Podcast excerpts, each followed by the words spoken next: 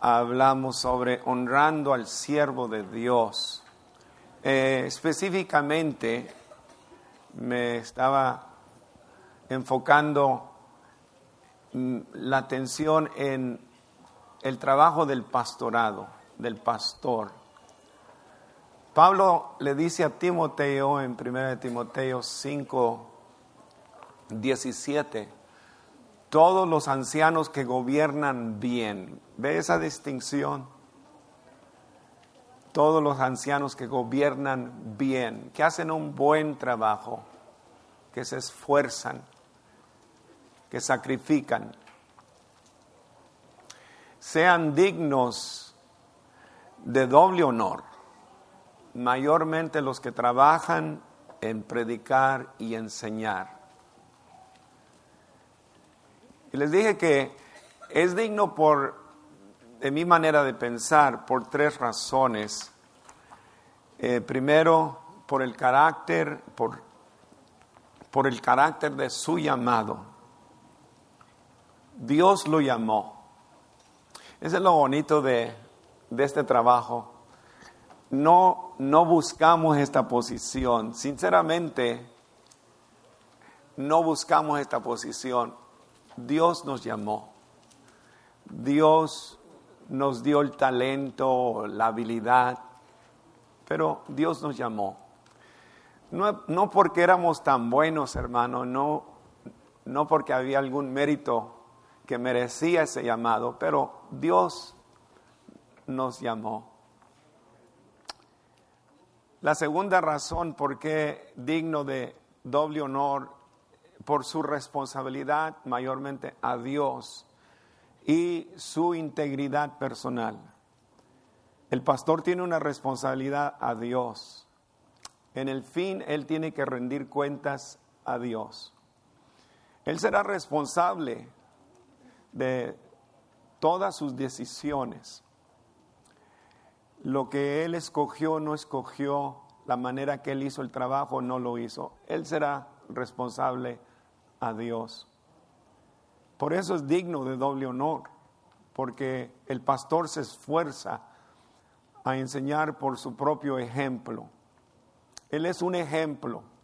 Creo yo que los hermanos buscan ese tipo de líder un líder que puedan ver y seguir sus pisadas. Tuve un, un, profesor en la universidad que dijo, no puede ir muy cerca porque no hay que correr el peligro de que le pisen los pies. Y no muy retirado porque corre el peligro de que los hermanos se van a perder, pero tiene que ir allí enfrente de los hermanos y dirigir con integridad, él tiene que ser un ejemplo. También por su ministerio y su responsabilidad a la iglesia. Apacentar la iglesia es un trabajo muy grande. La mayor responsabilidad es de entregar la palabra de Dios. El pastor tiene que ser un estudiante de la palabra de Dios y personalmente, hermanos, yo creo que el pastor necesita saber eh, sobre y tener esa experiencia todos los días de su vida, eh, la plenitud del Espíritu Santo. Se trata todo de lo que Él quiere hacer en nosotros y no lo que nosotros podemos hacer con nuestras propias fuerzas.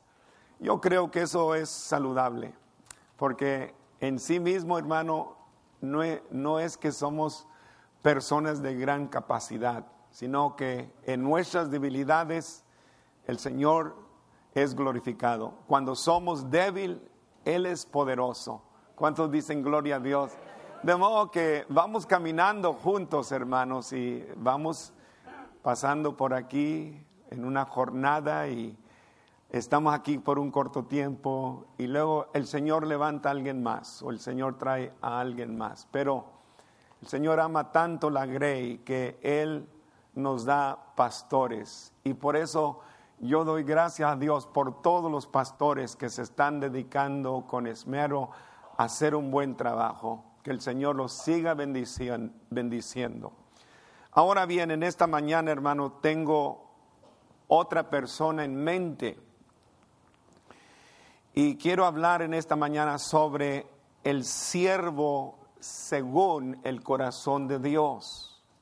Dios levanta grandes hombres, pero yo creo que el Señor a esos grandes hombres, a esos siervos, Dios les provee a ellos siervos que están dispuestos a servir juntamente con ese pastor. Y en esta mañana yo quiero, por lo tanto, dedicar tiempo a este tema, el siervo según el corazón de Dios.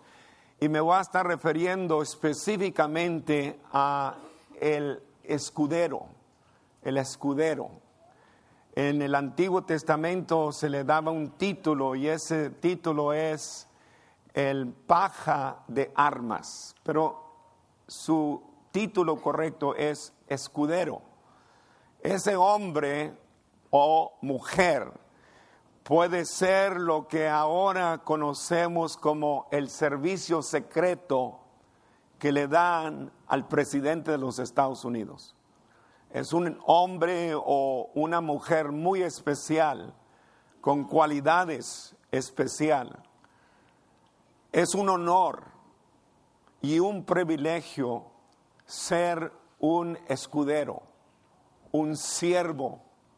El Señor dijo y en sus palabras, Él nos dice, el que quiera ser el mayor de todos, aprenda a ser siervo de todos.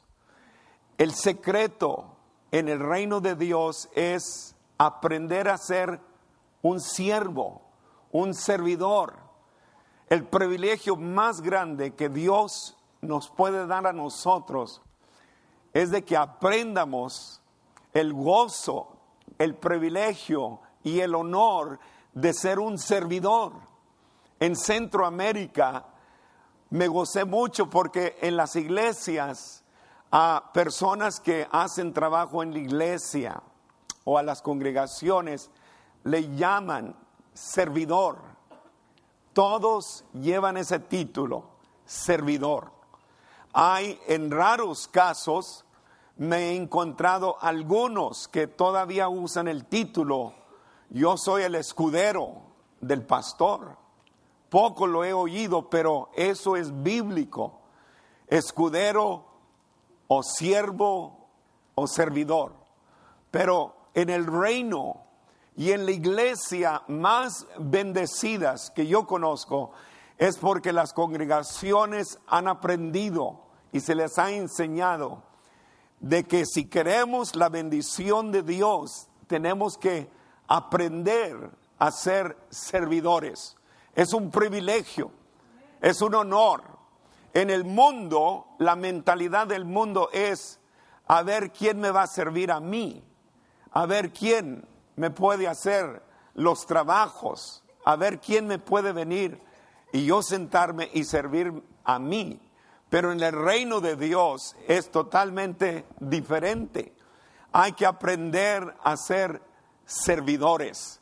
Gloria a Dios porque las iglesias más bendecidas y los cristianos más bendecidos que yo conozco es aquellos que han aprendido a hacer un buen servicio, en servirle a alguien, algún líder, alguna persona, algún pastor. El Señor dijo, más bienaventurado es dar que recibir. Y cuando damos servicio, hermano, Allí está la bendición de Dios. Allí podemos nosotros encontrar el gozo, la paz y la felicidad, aparte de bendiciones materiales. El secreto es aprender a ser servidor, un servidor humilde, un servidor fiel, un servidor dedicado, un servidor que allí está listo para servir. Y en esta mañana yo quiero hablar sobre ese tema. ah, el siervo según el corazón de Dios. No es una cualquier persona, es un siervo según el corazón de Dios. En primera de Samuel, voy a hacer referencia a este versículo, primera de Samuel 16, 21. Dice así, y viendo David a Saúl, estuvo delante de él, y él le amó mucho, le hizo un paje de armas. Ese es el escudero. El escudero que está allí para servirle al rey. Era un hombre muy especial. Era un hombre con cualidades especial.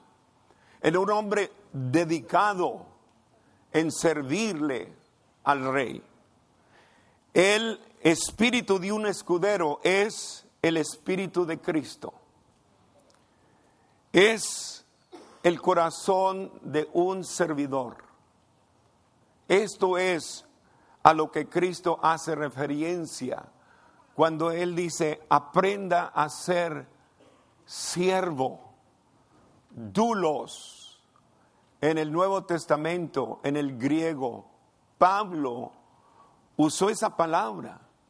Soy un dulos, un esclavo, un siervo de Jesucristo.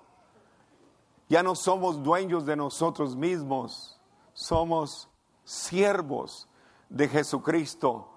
Lo que Él pida, lo que Él mande, lo que Él escoja para mí, ese es el siervo. Es una posición humilde. No hay lugar para jactancia, ni hay lugar para orgullo, y no hay lugar de ser posesivo. Somos siervos. Él es el dueño de todo. Él nos escogió solamente para servirle a Él. Ahora, en el Antiguo Testamento, esa palabra eh, tiene dos implicaciones. En el hebreo, la palabra se traduce nasa o naka. Ese es un, un título de ese hombre. Eso quiere decir levantar, avanzar, adelantar, sobrellevar o levantar en alto. Esa es la palabra NASA. El escudero estaba allí para asistir a su rey. Él siempre estaba al tanto, al cuidado de, esa, de ese rey. Siempre está pensando ¿Cómo le va a ayudar? ¿En qué le va a ayudar? A levantar al rey, a ponerlo en alto, ayudarle a avanzar adelante. Él es un sirviente, pero más que un sirviente. La segunda palabra en el hebreo es la palabra Keli o Kalá. Esa palabra es diferente a la otra palabra. Esa palabra ahora está hablando de un guerrero. El trabajo del escudero es ahora un trabajo de guerrero. Poner un fin, destruirte totalmente, terminar o acabar. El escudero no es, solamente está allí para ayudar, para levantar, sino que está allí para defender y proteger. Siempre está cuidando sus espaldas. Siempre está viendo por delante a ver dónde está el enemigo. Ese siervo está dispuesto a dar su vida por ese rey. Me platican y me dicen que en el servicio secreto, los hombres que son escogidos están dispuestos a dar su vida por el presidente. Y yo lo vi. Yo soy testigo. Cuando quisieron intentar matar al presidente, yo vi a esos hombres tirarse encima del presidente para que ninguna bala penetrara el cuerpo del presidente. Ellos están dispuestos a dar su vida. Es un privilegio y un honor muy grande. Y esos hombres son considerados uno de los hombres más altos y más honrados del país nuestro. El escudero era ese tipo de hombre. Tenía que tener cualidades físicas, cualidades mentales, habilidad intelectual. Tenía que estar siempre pensando por delante y conocer al rey de tal grado que él sabía, no había ningún otro hombre que sabía y conocía mejor a su rey que el escudero. Y de allí lo escogieron, de allí era seleccionado. Ahora les voy a dar dos ejemplos solamente en esta mañana para nuestra consideración. Quiero considerar por unos momentitos nada más la necesidad tan grande que hay en los líderes que Dios ha escogido. Ellos han llegado a una posición muy alta, pero recuerden, si hay alguien que el enemigo quiere destruir es a ese tipo de hombre que Dios ha escogido. El líder, el ser líder no es un cualquier trabajo, es un trabajo que el enemigo lo ha señalado a esa persona para matarlo, para destruirlo y para arruinar su reputación y su integridad. Quiero que veamos a dos hombres del Antiguo Testamento. Estos son hombres, y el ejemplo es un ejemplo clásico, hombres que Dios escogió, hombres que amaban a Dios con todo el corazón, pero eran hombres Tenían debilidades como usted y como yo. No eran un Superman. Eran hombres escogidos por Dios, hombres según el corazón de Dios. A Moisés y a Elías. En Éxodo 18 eh, está un pasaje muy interesante y quiero que busquen conmigo en Éxodo 18. Y quiero que veamos algunos versículos. El versículo número 14 de Éxodo 18. Dice así, ya salieron de Egipto, están en el desierto y hay más de un millón de gente allí acampados. Y Moisés está haciendo casi todo el trabajo. Y yo, llegó el suegro, Jetro, el suegro de Moisés. Y en el verso 14 dice, viendo el suegro de Moisés todo lo que él hacía con el pueblo, dijo, ¿qué es esto que haces tú con el pueblo? ¿Por qué te sientas tú solo y todo el pueblo está delante de ti desde la mañana hasta la tarde. Y Moisés respondió a su suegro, porque el pueblo viene a mí para consultar a Dios. Cuando tienen asuntos, vienen a mí y yo juzgo entre el uno y el otro y declaro las ordenanzas de Dios y sus leyes. Entonces el suegro de Moisés le dijo, no está bien lo que haces. Gloria a Dios por hermanos y hermanas que a veces nos llaman la atención. Pastor, no estás bien. Te estás sobrecargando. Es mucha la carga. No está bien. Diáconos que tienen el cuidado y la preocupación por su pastor. Diáconos cuidan al pastor. Por eso es que el trabajo de Dios es muy importante. Y aquí Jetro le dice la misma cosa. No está bien.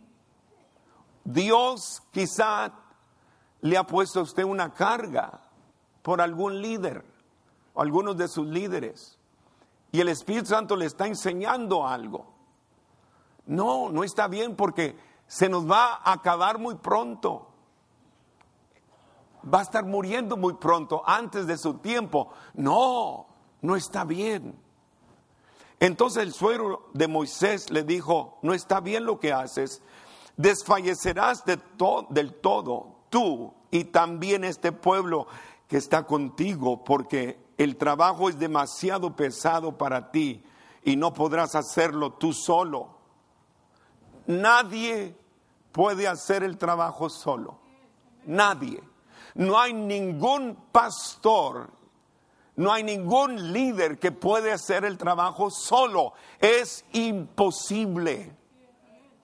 Dios, por lo tanto, escoge a un hombre, una mujer y le pone su visión, pero después Dios levanta a otros hombres y mujeres y les da la misma visión para que se unan con su líder, con su pastor, porque no puede hacer el trabajo solo. Es mucho trabajo, mucha responsabilidad, muchos detalles, mucho cuidado.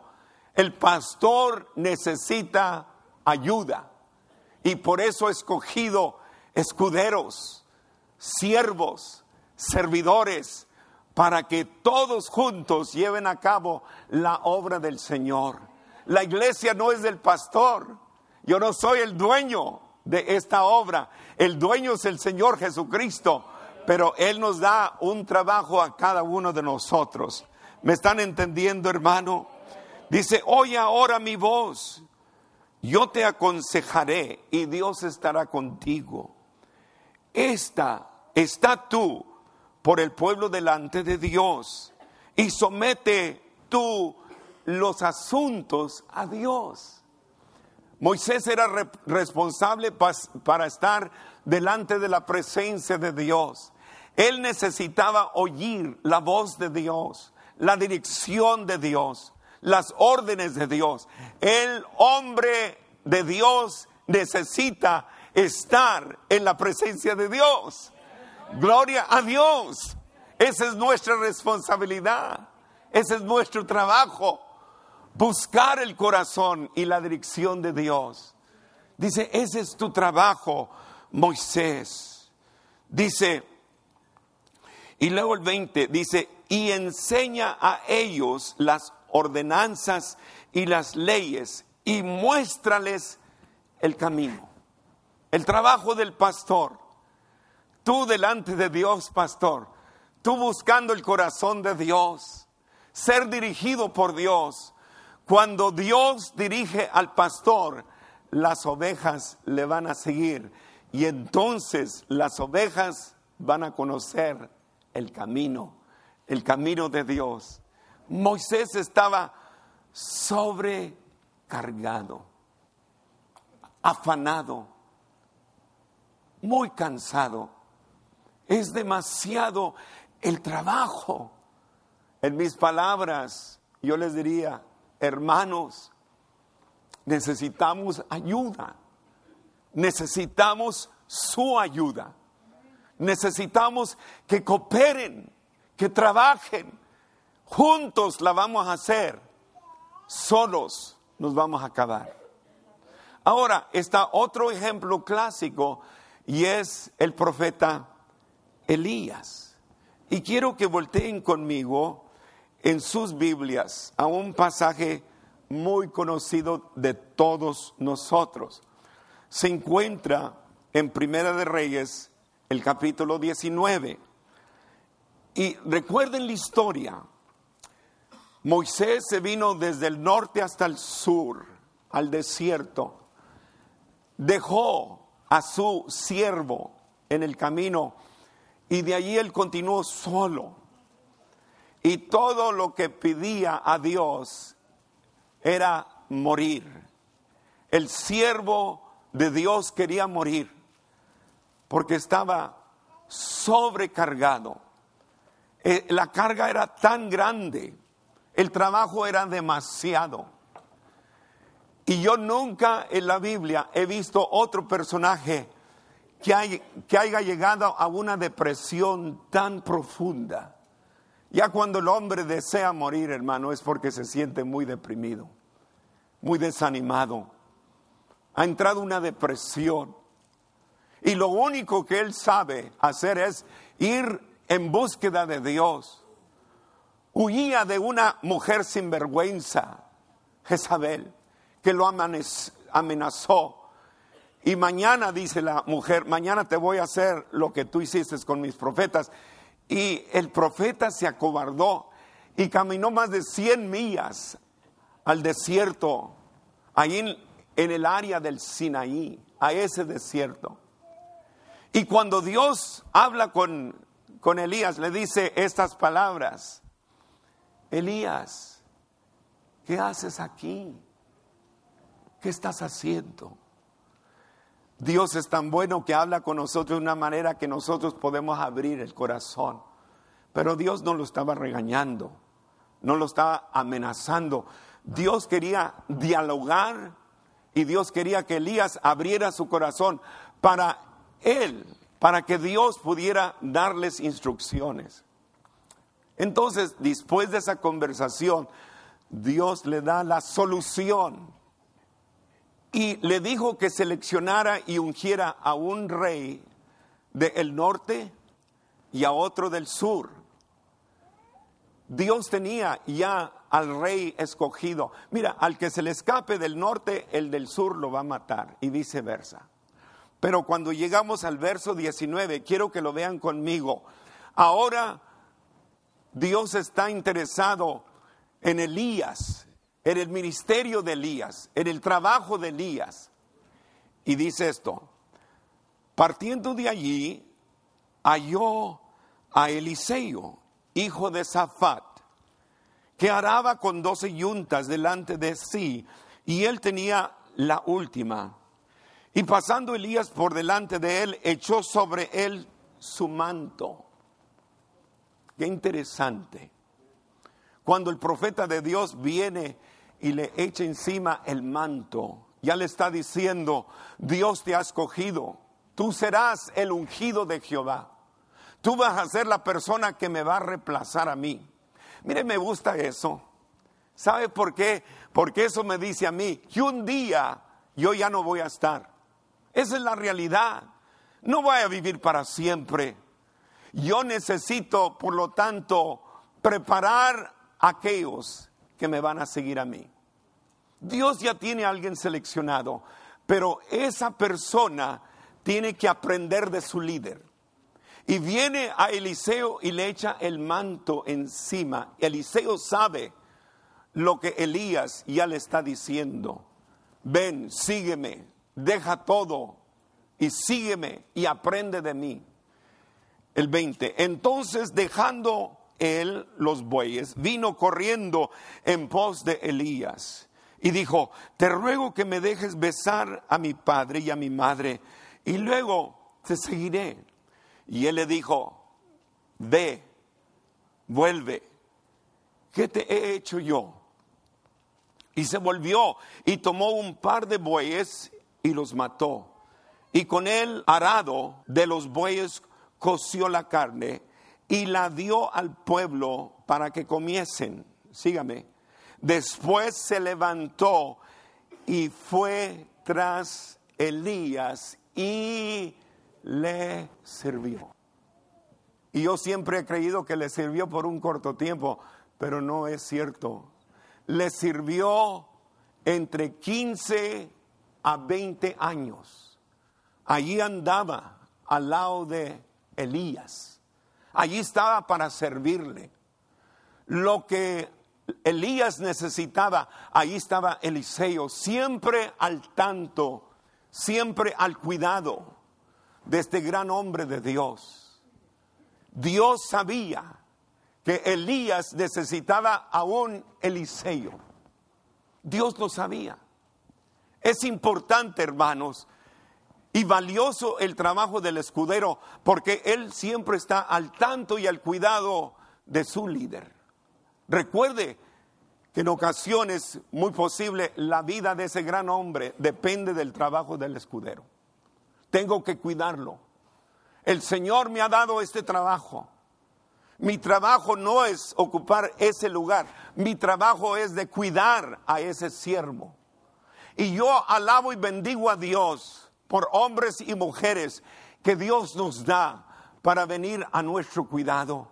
No es que lo merezcamos, pero más bien es que necesitamos a alguien que camine juntamente con nosotros. Dios nos da buenas esposas y yo agradezco a Dios por ello. Pero Dios levanta hombres y mujeres que nos sirvan a veces en cosas pequeñas. Jesús se rodeó no solamente de doce, pero se rodeó también de mujeres que se encargaban de preparar la comida y otras cosas. Gloria a Dios por ese llamado que Dios está haciendo y que Dios hace. Hombres y mujeres que no están contentos solamente estar sentaditos comiendo y comiendo y comiendo, sino que llega el día cuando dicen, pastor, Dios me está llamando. Pastor, Dios quiere que yo haga algo aquí en la iglesia. Pastor, permítame hacer esto o esto o esto. Y yo digo, gloria a Dios. Así es como la iglesia va a crecer más y más. ¿Cuántos dicen gloria a Dios, hermano? Elías, sumamente cansado. Moisés, sumamente sobrecansado. Ahora, el escudero, el deber del escudero era de estar al lado de su líder para asistirlo, para ponerlo en alto, para protegerlo de cualquier enemigo que le pudiera atacar. Era tan importante así el trabajo del escudero. Les voy a dar tres ejemplos ahora del Antiguo Testamento para que vean este lindo trabajo valioso y importante. En 1 Samuel capítulo 31, verso número 5, miren el escudero de Saúl. Perdóneme, eh, déjeme déjeme usar también otro versículo que tengo escrito. Miren, el verso número 4. Entonces dijo Saúl a su escudero, recuerden, la batalla era contra los filisteos y los filisteos iban ganando y Saúl fue herido. Entonces Saúl le dice a su escudero, saca tu espada y traspásame con ella para que no vengan estos incircuncisos y traspasen y burlasen de mí. Pero, dice la escritura, su, su escudero no quería, pues tenía gran temor. Ahora, ¿cómo lo interpretamos esa frase? Siendo de que este escudero, este hombre, era el mejor de los guerreros, era el más valiente, el más fuerte, el que más tenía habilidad, el que era responsable de proteger hasta lo máximo a el rey. Pero aquí dice, tenía temor, tuvo temor.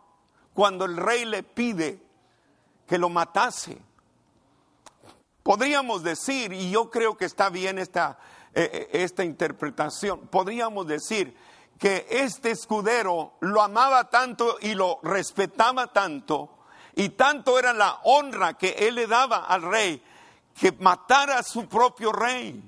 Era imposible, no lo podía él concebir, porque su trabajo era defender y proteger su vida. Pero el la palabra dice, que tuvo gran temor. Dice, entonces Saúl, tomó Saúl su propia espada y se echó sobre la espada. La espada.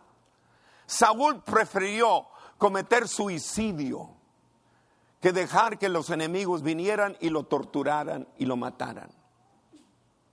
Y Saúl dijo, no les voy a dar ese privilegio al enemigo. Pero mire lo que sigue. Al ver que Saúl había muerto, su escudero se echó también sobre su espada y murió junto con él. Qué dedicación. El escudero no deseaba vivir sin su Señor, al hombre que él protegía y que él cuidaba. Él prefirió la muerte que la desgracia. Él prefirió morir al lado de su rey, porque de tal manera él amaba su trabajo. Era un privilegio. Él fue escogido entre muchos para defender y proteger y cuidar y levantar a su rey. ¿Sabe usted que el escudero era responsable de escoger el caballo que el rey iba a montar? Porque él tenía que agarrar lo mejor de lo mejor y tenía que ser entrenado por él mismo. Y a la vez cuando él escogía ese caballo, él también se escogía otro caballo igual o similar, con la misma potencia que el rey mismo, el caballo que el rey mismo usaba. Pero ahora la verdad es que este escudero buscó todas las opciones ya se les acabaron las opciones, ya no había escape. El enemigo venía encima, ya no había dónde correr, a dónde llevarse a su rey. Y cuando se le acabaron el escape, entonces fue que el rey se adelantó y él mismo se mató, pero el escudero no escapó por su vida, él también murió. Qué dedicación. Oh, gloria a Dios. Algún día, algún día nosotros seremos recompensados por el buen trabajo, por el buen cuidado, por aquellas cositas que hicimos para ayudar a un líder, a un pastor de la iglesia. Algún día seremos recompensados, dice la escritura. El Señor dice, por tanto, se lo hiciste a uno de estos de los más pequeños en el reino de Dios, me lo hiciste a mí. De modo que yo puedo pensar de infinidades de cosas, de cómo hermanos y hermanas a veces nos honran. Y quieren hacer un obsequio, quieren proveernos algo. Y ninguna de esas cosas se le escapa a Dios. Quiero también hacer referencia a otro escudero, y este es el escudero de Jonatán. Y quiero que volteen conmigo a 1 Samuel 13. Jonatán es el hijo de Saúl. Y miren el caso de este escudero, su paje de armas. Allí está el enemigo y están en un monte Jonatán dice, yo siento que Dios quiere hacer algo porque con muchos o pocos para Dios no es imposible. So, Jonatán era un hombre también de guerra. Y, pero mire lo que dice el paje, el escudero. Dice el verso 7, haz todo lo que tu corazón te dicte. Después, aquí estoy a tu disposición. Mire qué siervo. Mire que, que no está allí para darle la contra, no está allí para hacerle la vida miserable, no está allí para humillar a su líder, está allí para levantar, para respaldar, para proteger, para seguirlo, cual sea la necesidad. Y dice, haz pues todo lo que está en tu corazón para hacer. Y entonces Jonatán le dice, sube detrás de mí, porque Jehová los ha entregado en manos de Israel. El verso 13.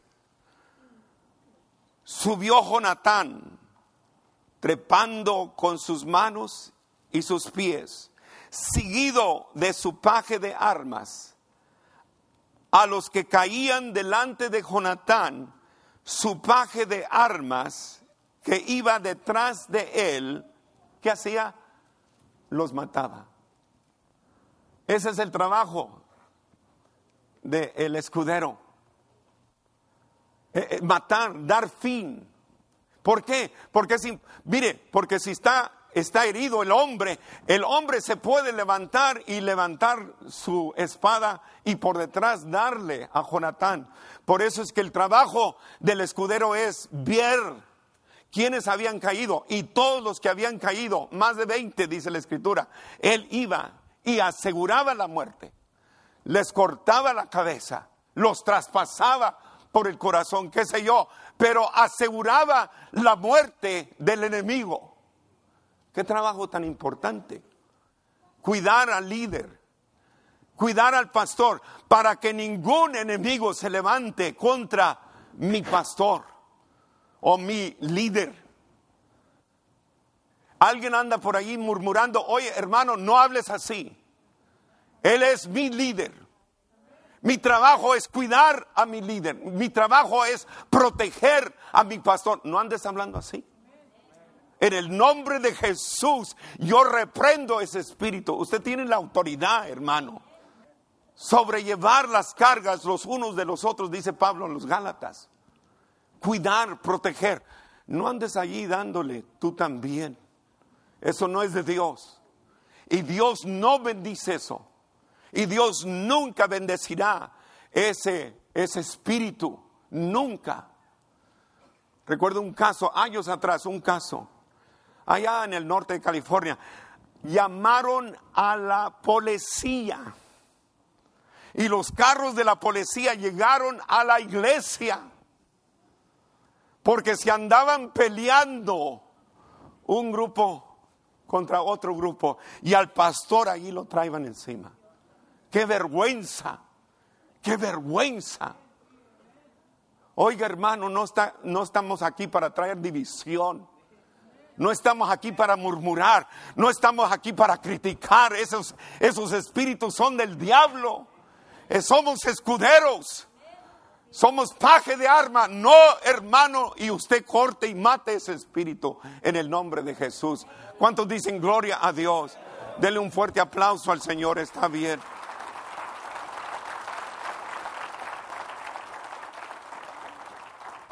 Ahora quiero que vean el espíritu y el corazón del rey David. Él también fue seleccionado como escudero. Mire, el que se humillare será ensalzado, dice la escritura.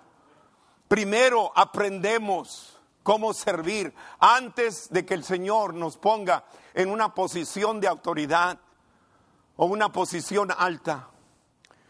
El caso es que Saúl necesitaba a alguien.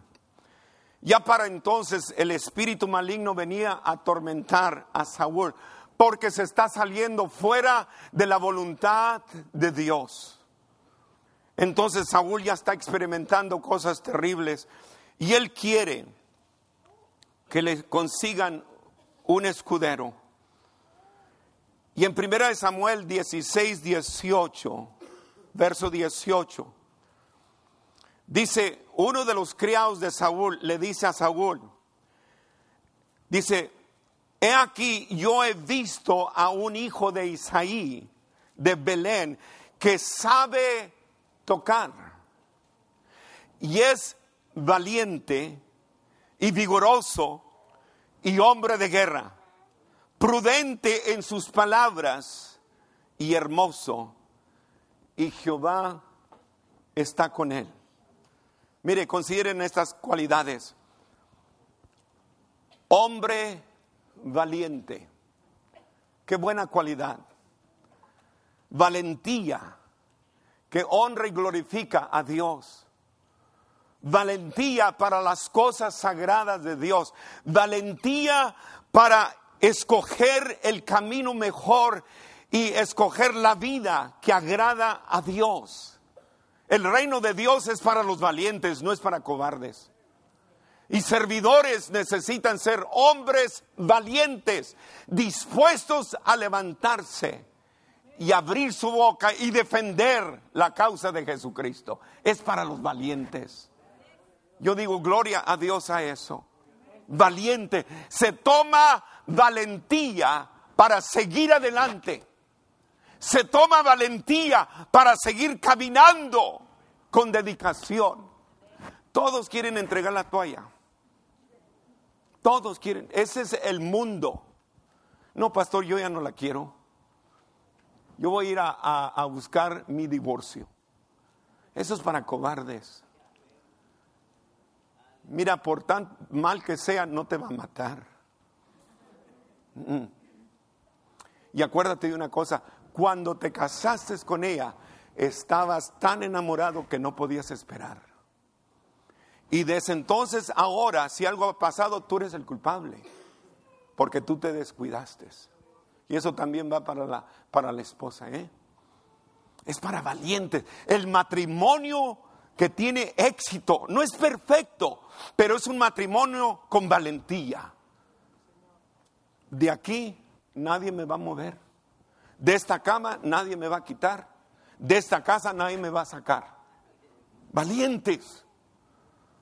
Valientes. No soy muy romántico.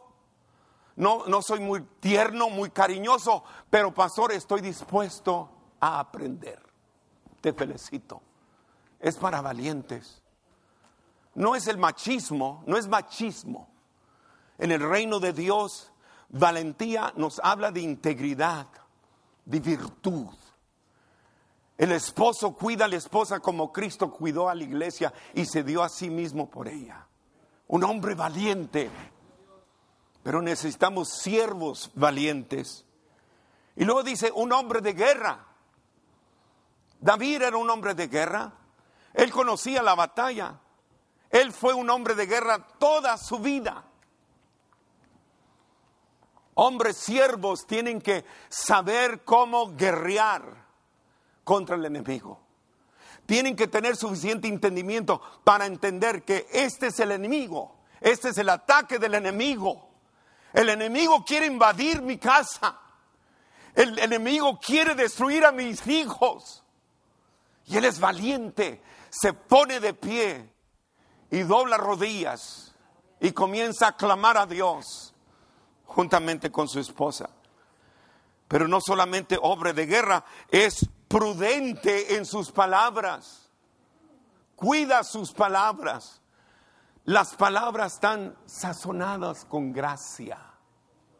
Dice una escritura, crecer en gracia y en conocimiento. Gracia. Hay que aprender a hablar con gracia. Hermano, no lo tomen a mal, porque yo, yo nací allí, pero a veces hablamos mucho como los del rancho. Disparates y medio. Y nos damos, nos justificamos. Pues pastor, Dios sabe que así soy yo. Mentiras. Ya es tiempo de que cambies.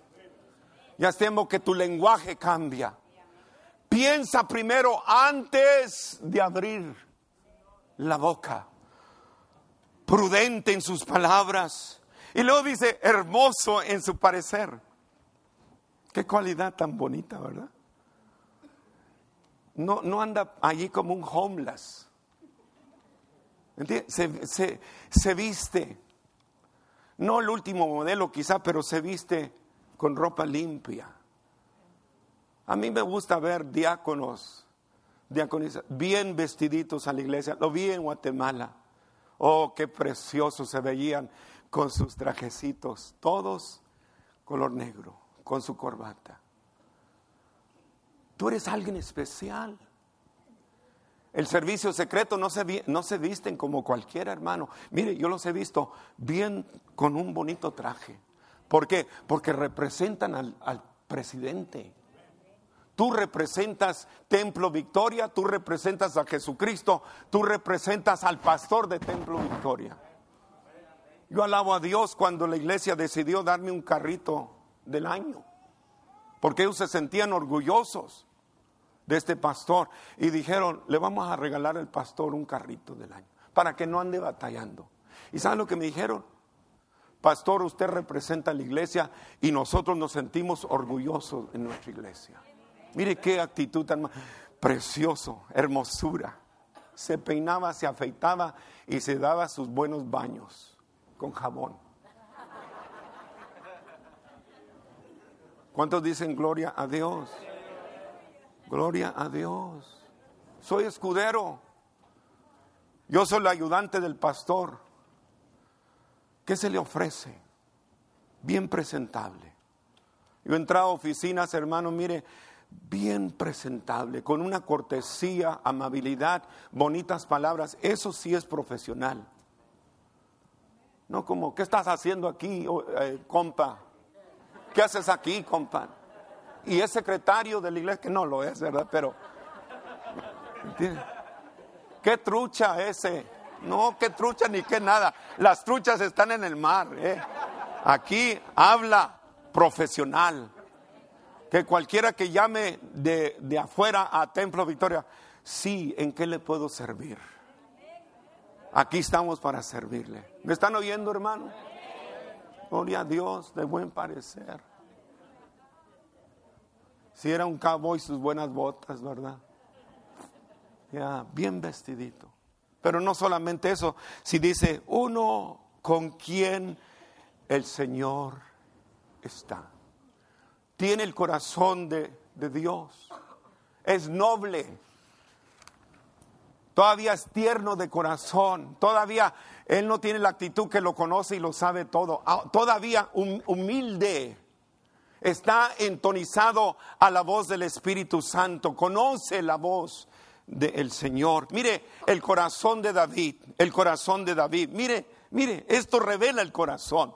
Él tenía oportunidad de matarlo en varias ocasiones. Mire lo que David dice en 2 Samuel 24. Jehová, me guarde de hacer tal cosa contra mi Señor, el ungido de Jehová, que yo extienda mi mano contra él, porque él es el ungido de Jehová. Yo no puedo tocar al ungido de Jehová. Qué bonita actitud, ¿verdad? Ese es el, el corazón de Dios el siervo según el corazón de Dios. Nunca podré yo hablar mal contra mi líder, contra mis pastores, contra mis diáconos, contra mis sugieres. A veces los maltratamos mucho, a los, ahí andan en el parking lot lidiando con nuestros carros y, y algunas veces a algunos se le mete la brava y los humilla. Usted no debe de tratarlos así. Ellos son siervos humildes. Ahora voy a terminar ya. En el Nuevo Testamento tenemos también esas mismas batallas. En Efesios 6:12, porque no tenemos lucha contra sangre ni carne, sino contra principados, contra potestades, contra los gobernantes de las tinieblas de este siglo, contra huéspedes espirituales de maldad en, los, en las regiones celestiales. Tenemos una guerra. Estamos haciendo guerra contra el diablo. Por tanto, y con esto voy a terminar, los deberes del escudero, según el Nuevo Testamento, se esfuerza por mantener sus prioridades. Mantiene una actitud de humildad, haciendo lo que es agradable al Señor. Sirve bien a su líder sin esperar recompensa ayuda a su líder en combatir, en combate espiritual. Ministra a su líder fuerza espiritual. Ayuda a su líder mantenerse firme contra el diablo. Ese es el trabajo. Él cuida de su líder. Lo cuida, lo levanta, lo protege. Él está allí para defenderlo. Yo creo el Señor, que el Señor ha bendecido mucho a esta iglesia, porque muchos han aprendido el secreto de dar, dar su servicio. Han aprendido a ser siervos. Dios nos ha bendecido porque Dios ve esto de esta iglesia. La iglesia ha crecido mucho Muchos hermanos están envueltos en ministerio y lo hacen de todo corazón y no andan buscando recompensa. Vez vez veo yo en la Biblia, dad y se os dará, dad y se os dará. Aprende a servir y se te dará. Gracias a Dios por estos hermanos que están yendo a Mexicali a la construcción de ese templo y ese orfanatorio. Lo han hecho de todo corazón y de sacrificio, hermano.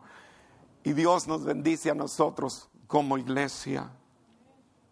Yo pienso de muchos hermanos y hermanas que en los años, a través de años, me han servido a mí personalmente. Muchos hermanos. Yo no sé por qué, pero ellos sintieron estar a mi lado.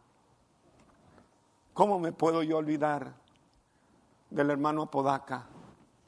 Si él estuvo a mi lado por más de 15 años. Un hombre servicial. Un hombre que el doctor lo mandó a él muchos años atrás para la casa para morirse de cirrosis del hígado. Y él llamó al pastor y le dijo, pastor, venga, porque quiero entregar mi vida a Jesucristo. Y él se entregó a Cristo y el Señor pronto lo levantó como un escudero. Todos los viajes que yo hacía para Los Ángeles, allí estaba el hermano, porque tenía un vehículo nuevo y decía, hermano, aquí estoy. Y la esposa siempre lo mandaba, vete viejo, vete con el pastor. Él vivía aquí casi en la iglesia, siempre, siempre buscando en qué oportunidad ayudarme. Acabo de leer el libro de la hermana Nelly Bazán. Lo tengo de años, pero leí una porción. Nelly Bazán era la esposa de Demetrio Bazán. Demetrio es uno de los fundadores de la obra hispana de las asambleas de Dios. Yo conozco mucho la historia porque él me lo platicó a mí personalmente. En Santana, cuando eh, estuve con mi esposa Virginia, siempre, siempre que nos gustaba ir a, buscar al hermano Bazán y a la hermana Nelly Bazán, porque vivían en Bethel Towers, en, en Costa Mesa, unos apartamentos para hombres y mujeres retirados de las asambleas de Dios. Y nos gustaba ir porque a él le gustaba mucho el pescado y le gustaba comer mucho el pescado y lo llevábamos a comer. A veces nomás lo llevábamos a pasear a los dos. Él le sirvió a H.C. Ball, el fundador original. Y él aprendió de su pastor, H.C. Ball, en Kingsville, Texas. Y él ahora viene a ser el padre de todos nuestros distritos latinoamericanos de las asambleas de Dios. Y yo decía, hermano, qué privilegio, qué privilegio. Gracias, Señor no teníamos mucho, pero lo hicimos de todo corazón. Fue un privilegio y un honor. Y el Espíritu Santo me acordó anoche. Y me decía el Espíritu Santo, esta es la lección más grande que todo cristiano puede aprender. Aprender a ser un siervo y hacerlo de todo corazón. El Señor me dio a mí el más grande privilegio de todos mis años de casado con Virginia, en el último año, el Señor me dio el privilegio de servirle a ella día y noche.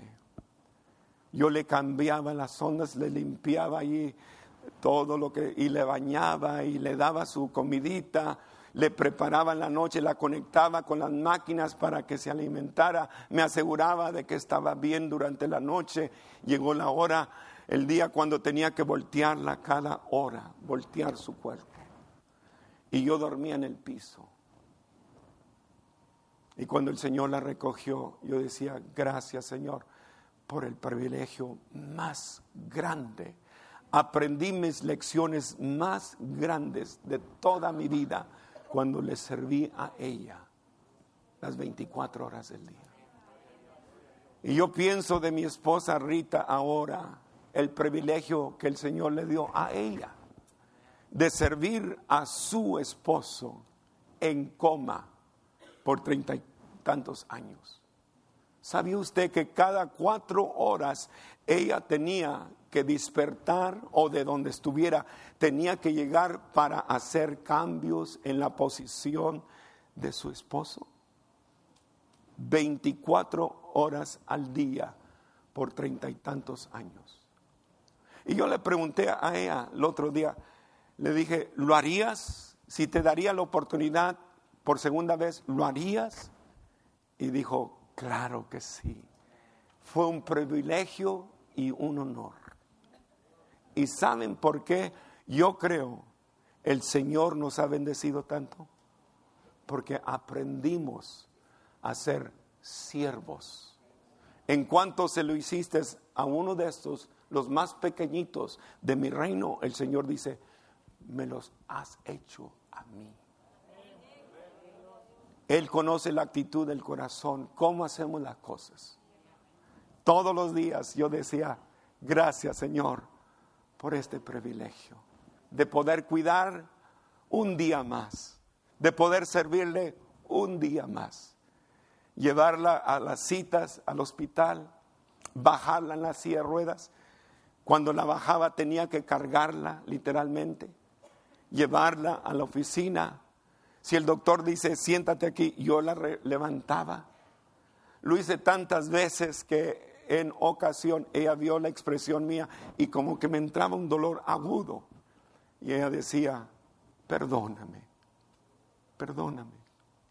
Oh, no, despreocúpate. Este es un privilegio. Y cuando el Señor la recogió, yo dije, gracias Señor, porque he aprendido las lecciones más gratas y más valiosas de toda mi vida.